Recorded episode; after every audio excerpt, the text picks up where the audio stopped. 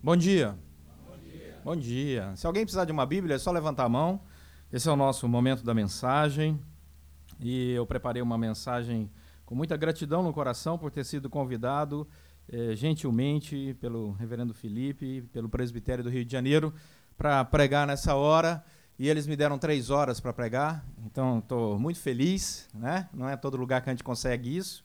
Mas eu prometo não usar as três horas. Vou usar só duas horas e 59 minutos. Ok? Bom, o nosso texto vai ser projetado ali, é 1 Timóteo 1, 14. E eu trago o abraço da Igreja Presbiteriana da Gávea, uma das igrejas que acreditou nesse projeto, graças a Deus, Igreja Mãe. E fiquei muito feliz quando o Reverendo Felipe e o presbitério ah, me convidaram para falar aqui, porque isso é, é como visitar a Disney, né? Quando o sonho se torna realidade. Né? Todo mundo está com Bíblia? Então, ah, vamos lá, 1 Timóteo, capítulo 1, verso 14. Leamos juntos.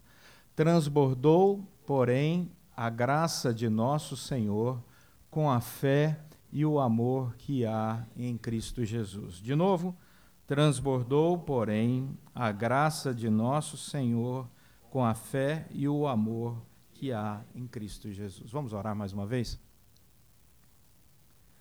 Deus, muito obrigado por esse momento especial, essa manhã festiva, na tua presença. Que o Senhor fale aos nossos corações pela obra do teu Santo Espírito, nos instruindo, alimentando, exortando, consolando, edificando para a glória do Senhor mesmo.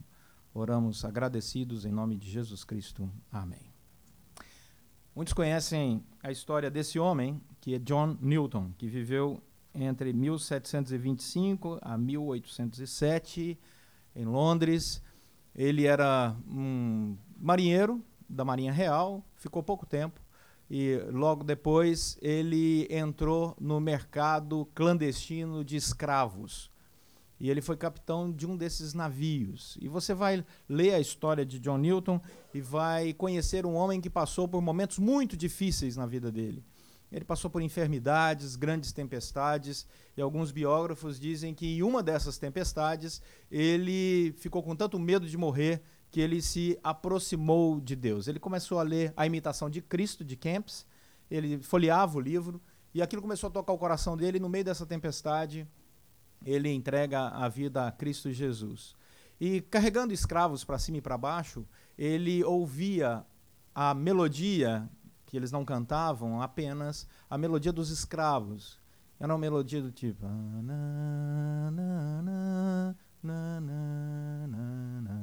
Ele pegou essa melodia, pôs uma letra do seu encontro com Deus, chamado Maravilhosa Graça.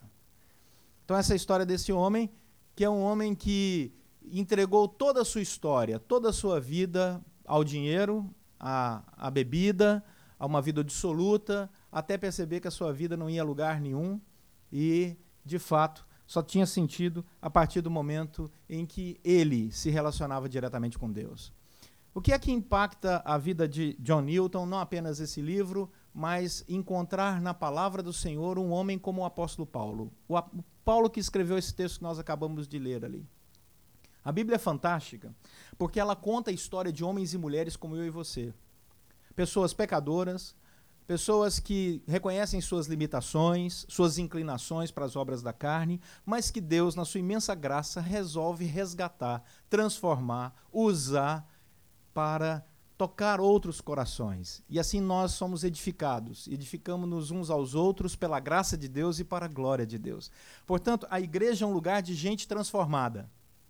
De gente que reconheceu que a sua agenda anterior era uma agenda contrária a tudo aquilo que Deus havia projetado e que resolve a partir do toque do Espírito Santo, dizer: Senhor, muito obrigado por esse toque, eu vou seguir essa proposta original do Senhor.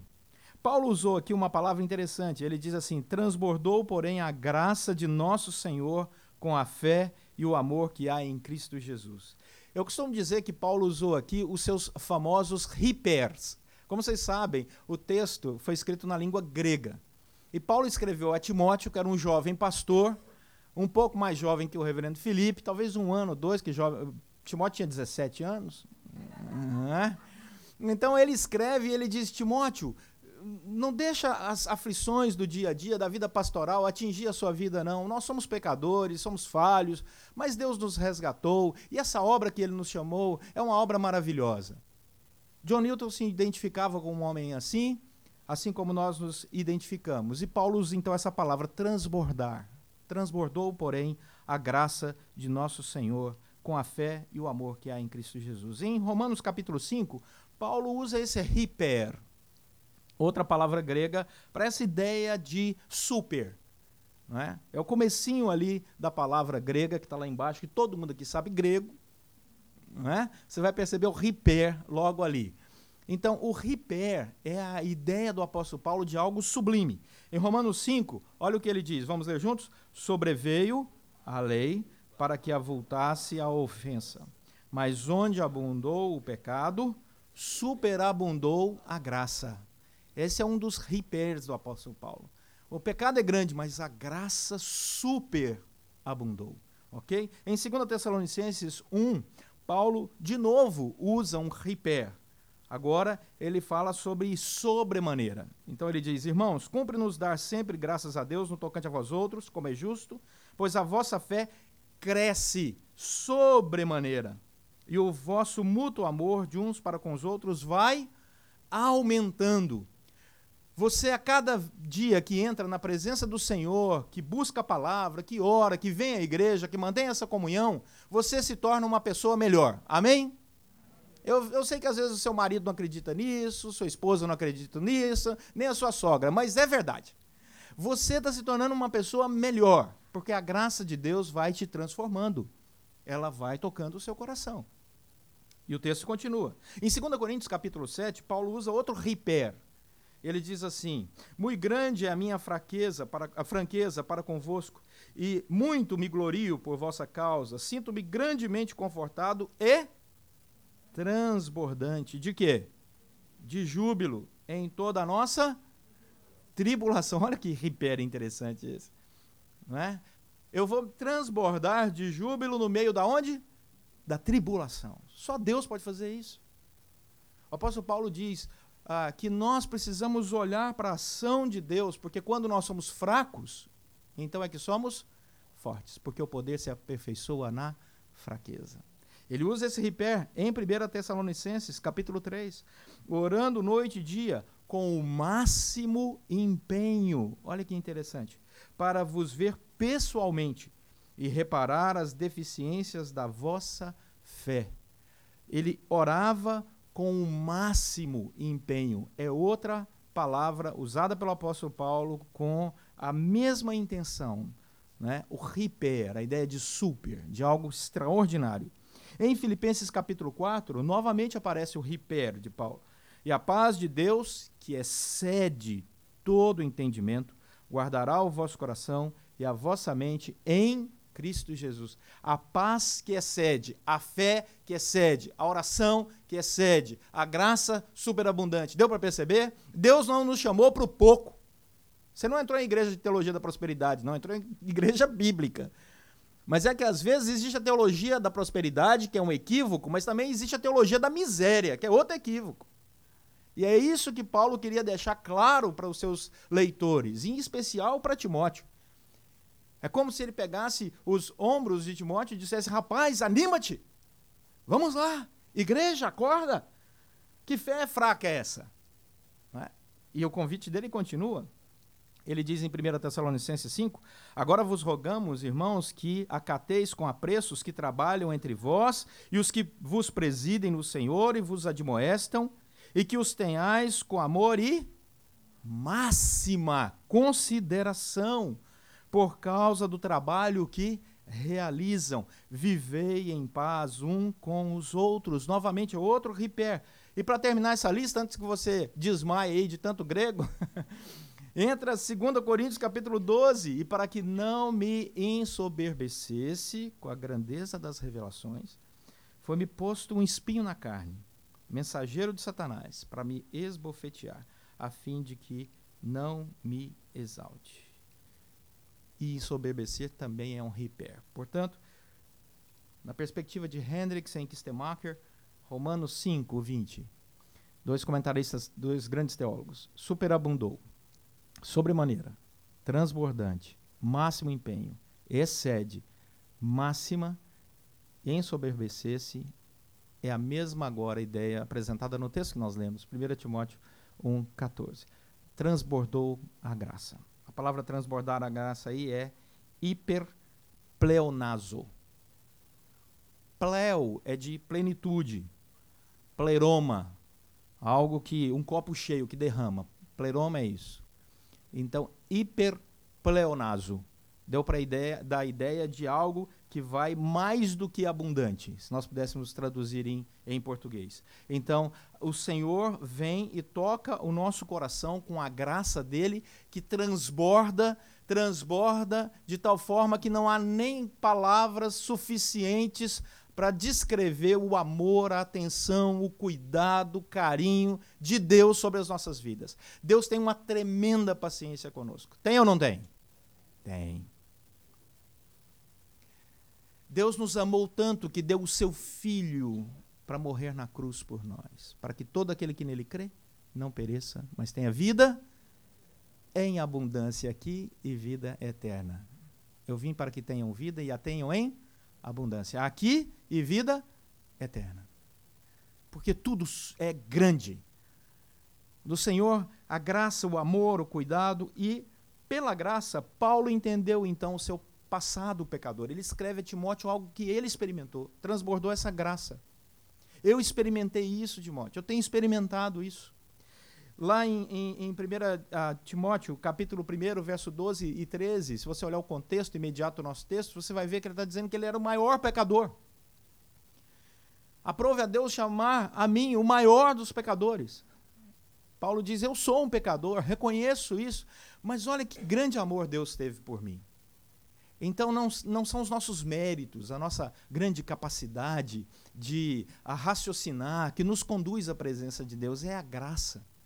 Porque o coração do pecador deseja o pecado, ama o pecado, se atola no pecado, morre no pecado.